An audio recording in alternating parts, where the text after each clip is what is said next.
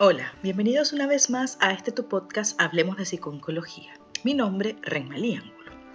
Mucho se habla últimamente de las vacunas y si bien es cierto que desde que se descubrió por primera vez su eficacia en el tratamiento de diferentes enfermedades como el sarampión o la varicela en el año 1976, mucho ha avanzado la ciencia y hoy en día existen vacunas para el tratamiento y la prevención del cáncer.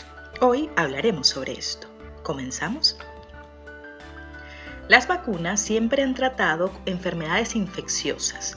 Estas vacunas utilizan gérmenes debilitados o muertos como virus o bacterias para iniciar la respuesta inmune del organismo. Sin embargo, actualmente se están desarrollando otro tipo de vacunas que tratan distintas patologías como el cáncer. Actualmente existen algunas vacunas terapéuticas aprobadas por la FDA, Food and Drug Administration, que tratan tumores. Estas vacunas se presentan como una esperanza en la batalla contra el cáncer. Según las estadísticas de la Organización Mundial de la Salud, esta enfermedad es la segunda causa de mortalidad a nivel mundial, siendo el cáncer de pulmón el que mayor número de muertes causa. La supervivencia global y la calidad de vida son objetivos primarios en el tratamiento del cáncer. El desarrollo de terapias dirigidas ha promovido el concepto de tratamientos personalizados, Dentro de estos, las vacunas basadas en neoantígenos han mostrado alta eficacia y seguridad debido a su afinidad con células T y su elevada especificidad. La mayoría de las vacunas utilizadas para tratar el cáncer funcionan de la misma manera que las vacunas ya conocidas, pero provocan que el sistema inmunitario de la persona ataque a la célula cancerosa. El objetivo es ayudar a tratar el cáncer o evitar que regrese después de otros tratamientos. También hay algunas vacunas que pueden ayudar a prevenir ciertos tipos de cáncer, como las que existen contra el VPH o el virus del papiloma humano. Combinar el uso de las vacunas con otro tipo de tratamiento como la radioterapia, inmunoterapia y o quimioterapia podría suponer un incremento en la respuesta contra la proliferación de estas células. Las vacunas de tratamiento contra el cáncer son un tipo de inmunoterapia que trata esta enfermedad al fortalecer las defensas naturales del cuerpo contra el cáncer. A diferencia de la vacuna de prevención del cáncer, las vacunas de tratamiento contra el cáncer o vacuna terapéutica se diseñan para usarlas en las personas que ya han sido diagnosticadas con la enfermedad. La idea en la que se basan estas vacunas es que las células cancerosas contienen sustancias llamadas antígenos asociadas a tumores.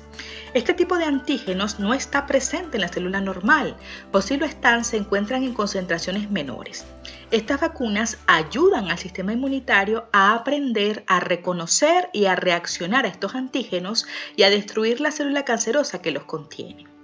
Bajo esta nueva tecnología se han desarrollado tres tipos de vacunas. Primero, las vacunas elaboradas con las propias células tumorales del paciente que buscan obtener una respuesta inmunitaria ante la característica específica del cáncer.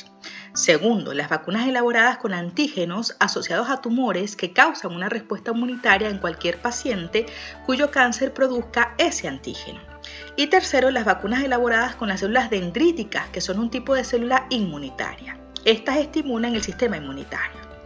Las vacunas contra el cáncer provocan que el sistema inmunitario ataque las células con uno o más antígenos específicos. Debido a que el sistema inmunitario tiene células de memoria o memoria inmunológica especiales, se espera que las vacunas puedan seguir funcionando mucho después de que se administra. Entre las vacunas que actualmente se encuentran en el mercado encontramos Sipuleucel, T o Provenge, este medicamento se utiliza para tratar el cáncer de próstata avanzado que ya no responde a la terapia hormonal.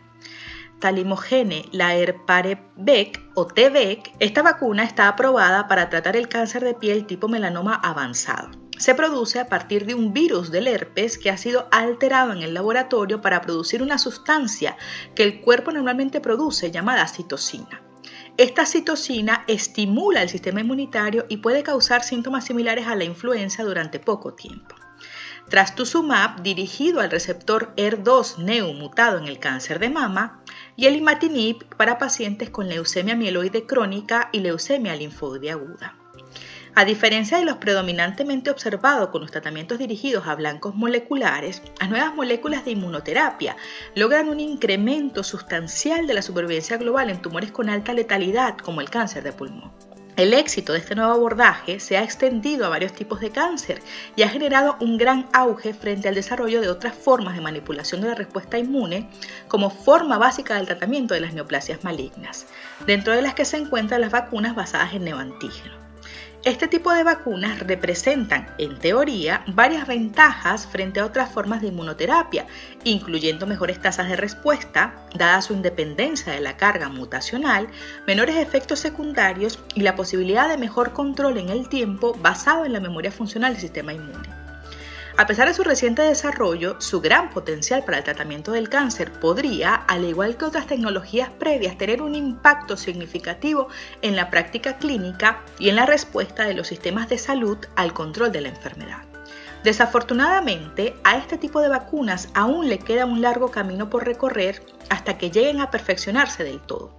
Aún así, resultan una alternativa bastante plausible que podría permitir el avance en la lucha contra el cáncer.